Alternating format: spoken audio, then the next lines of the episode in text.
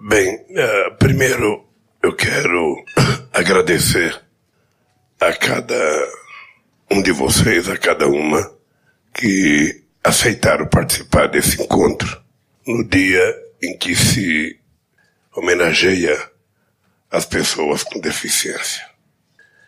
Eu penso que alguns companheiros da imprensa que estão aqui uh, devem se dar conta de um pouco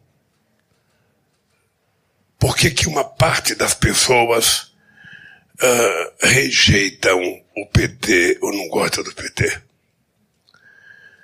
É porque pessoas como vocês e outras pessoas que não estão aqui foram entendidas por uma parte da elite brasileira para serem invisíveis. Para não ter a oportunidade de sair na rua. Era uma responsabilidade da família. A prefeitura não tinha que se preocupar. O Estado não tinha que se preocupar. E a União muito menos. Ou seja, pessoas como vocês não eram problema de saúde pública, não era um problema do Estado brasileiro, era problema da família. E por isso, muitas vezes, as famílias escondiam. A, a primeira companheira que falou, ela falou da clínica, uma clínica de, de psiquiatria que existia em Santos. Hospital Anchieta. Hospital Anchieta. Esse hospital, ele pegava pessoas que estavam com qualquer problema, qualquer problema, sabe? Por menor que fosse o problema, sabe, de deficiência, e já internava. Quando chegava no hospital, a primeira coisa que faziam era dar um sossega-leão. Dava um sossega-leão, as pessoas ficavam lá abobalhadas, dormindo. Ali as meninas às vezes engravidavam. Ah, e era esse mundo. Quando nós entramos, a Thelma resolveu comprar uma briga, fechou essa clínica. E um ano depois, muitas mulheres que estavam nessas clínicas, internadas como loucas, estavam trabalhando em creches, tomando conta de criança. Então, se o poder público assume a sua responsabilidade, tudo fica mais fácil. Porque cabe ao poder público que não. Uma coisa que é interessante, Rogério, que era para dizer, é que essas coisas que nós fizemos, isso não é obra do governo Lula. Isso é obra da coragem que vocês tiveram de participar das conferências municipais, das conferências estaduais, da Conferência Nacional e de exigir que o governo adotasse isso como política. Porque se dependesse do governo, esses problemas não chegam ao governo. Não chega no terceiro andar da presidência se você não tem pessoas altamente comprometidas, interessadas em ajudar a resolver. Isso vale para todos os problemas do país. Quando eu dizia, pela primeira vez no Brasil, nunca antes na história do Brasil, é porque a gente era inacreditável, parecia que tudo acontecia exatamente pela primeira vez. Eu, eu lembro, Luiz, eu fui, eu fui inaugurar uma distribuição do Minha Casa Minha Vida em Feira de Santana. E tinha uma mesa grande e todo mundo entregava a chave para as pessoas que iam morar na casa. E a, a, primeira vez que me deu um choque é que a umidade a chave que me deu foi o Comperereda, que, que já morreu. Ele era, na verdade não era, era ele o presidente da Caixa. E eu peguei a chave e quando eu fui entregar, o marido não enxergava, a mulher não enxergava e a criança não enxergava. E eu então tive a ideia de pedir para o cidadão da Caixa, que era o Hereda, e para o empresário que fez a casa, irem comigo na casa, para eles mostrarem para mim se eles tinham feito algo especial para aquela família de portadoras com deficiência, aquelas pessoas com deficiência visual pudessem andar naquela casa. Eles não tinham feito nada, era a mesma casa para todo mundo. E aí o dono da empresa resolveu comigo e com Hereda que ele ia fazer a casa para criar as condições das pessoas transitarem com facilidade dentro da casa. Passado um tempo, eu vou em Manaus inaugurar 3 mil casas com o governador Eduardo Braga e com o prefeito Amazonino Mendes. E outra vez, coube a mim entregar a chave. O pai não enxergava, a mãe não enxergava e três filhos não enxergavam. E a casa tinha um batente para entrar quase de 60 centímetros. E eu então fiquei estarrecido. Eu falava para o governador, para o prefeito e para o representante da Caixa, não é possível que vocês deram uma casa, quer dizer, quando eu voltar aqui a semana que vem, vai ter um monte de gente sem nariz. Porque é quase um metro de altura, um batente, como é que essas pessoas vão transitar?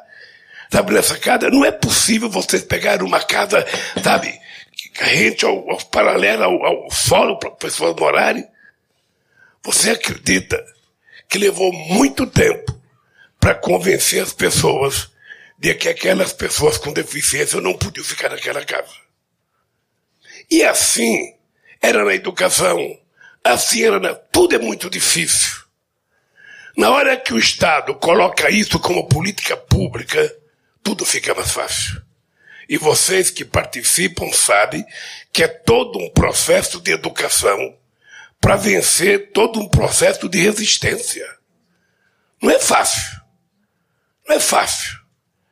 As pessoas, sabe, entenderem que nós estamos avançando, que nós estamos tentando criar condições de igualdade para todo mundo.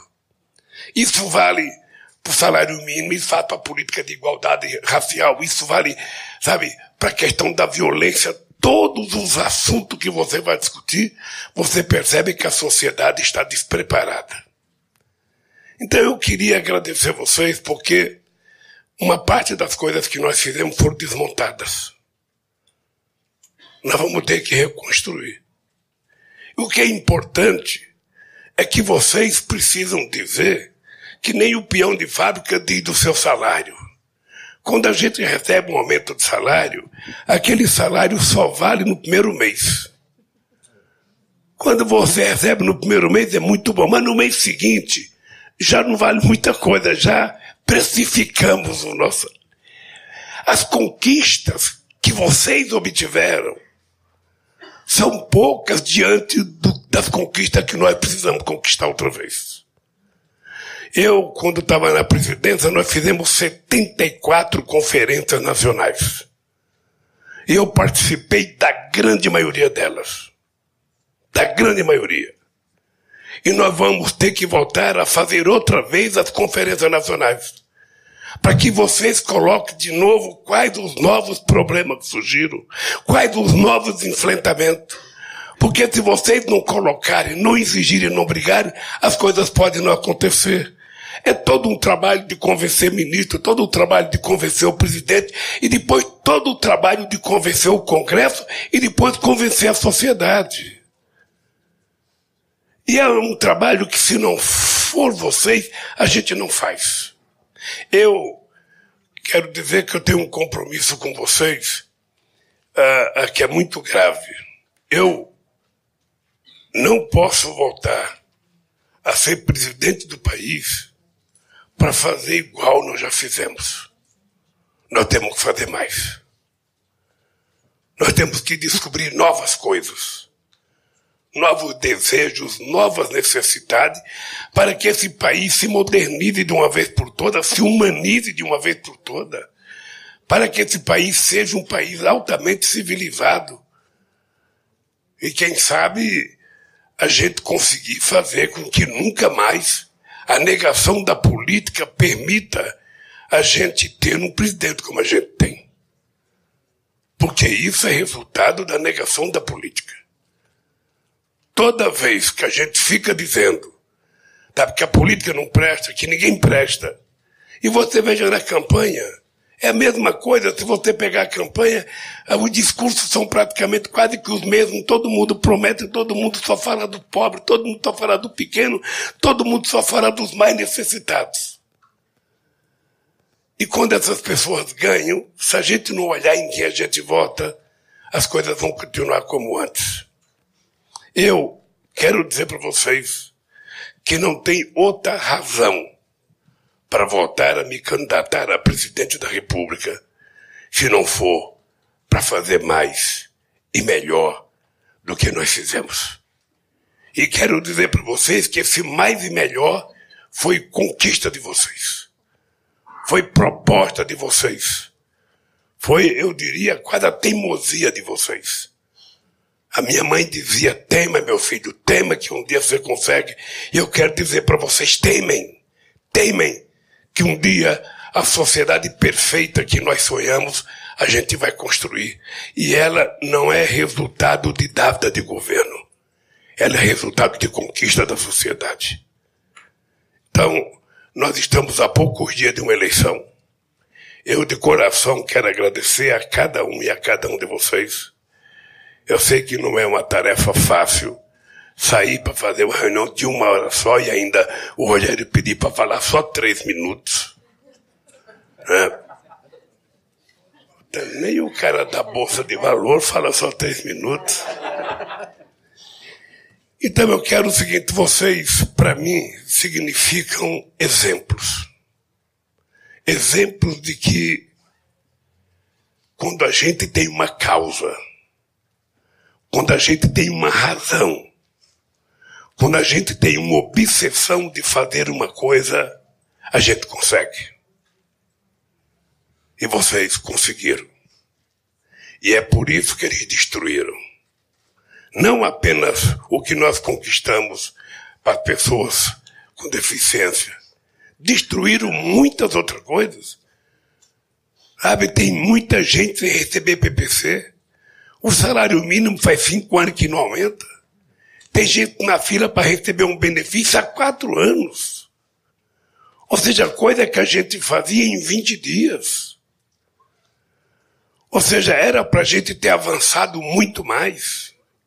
Muito mais. Deram um golpe. Fizeram uma proposta de construir uma ponte para o futuro e cavaram um abismo para que a sociedade caísse dentro do abismo. É esse o mundo que a gente está vivendo agora. E eu queria fazer um apelo para vocês. Tá? Coragem. Muita disposição. Porque a gente vai voltar a sorrir. E a gente vai voltar a dizer, pela primeira vez na história do Brasil, as coisas começaram a mudar. Esse é um compromisso que eu quero ter com vocês. É um compromisso de que já no ano que vem haverá uma conferência municipal, conferência estadual e conferência nacional para a gente fazer a revisão nas coisas que nós conquistamos, aproveitar e aprimorar aquilo que está fragilizado e tentar propor coisas novas para que as pessoas com deficiências sejam tratadas, sabe, com plenitude de respeito e com plenitude democrática. Tá? Então eu quero agradecer a todos vocês. Obrigado mais uma vez, o Aloysio Mercadante é o coordenador do nosso programa de governo. Sabe, eu não sei se tudo que vocês entregaram vai caber aqui, mas se não der, fica para outra eleição. Sempre tem mais uma eleição. Mas de qualquer forma, de coração, gente, muito, muito, muito obrigado. Muito obrigado por essa participação de vocês nesse dia que eu acho que a gente precisa lembrar todo santo ano, sabe, de que tem um dia em que as pessoas com deficiência são lembradas. E nesse dia, vocês precisam ter coragem e colocar mais coisa no papel, reivindicar mais e cobrar mais, porque senão a gente não faz. Um beijo no coração de cada homem, de cada mulher e até a próxima. Ah. Ó, não se esqueçam, não se esqueçam o seguinte: hoje é dia 21. Não se esqueça o seguinte: os poderosos poderão matar uma, duas ou três rosas, mas jamais deterão a chegada da primavera. E ela chegou no mês de setembro.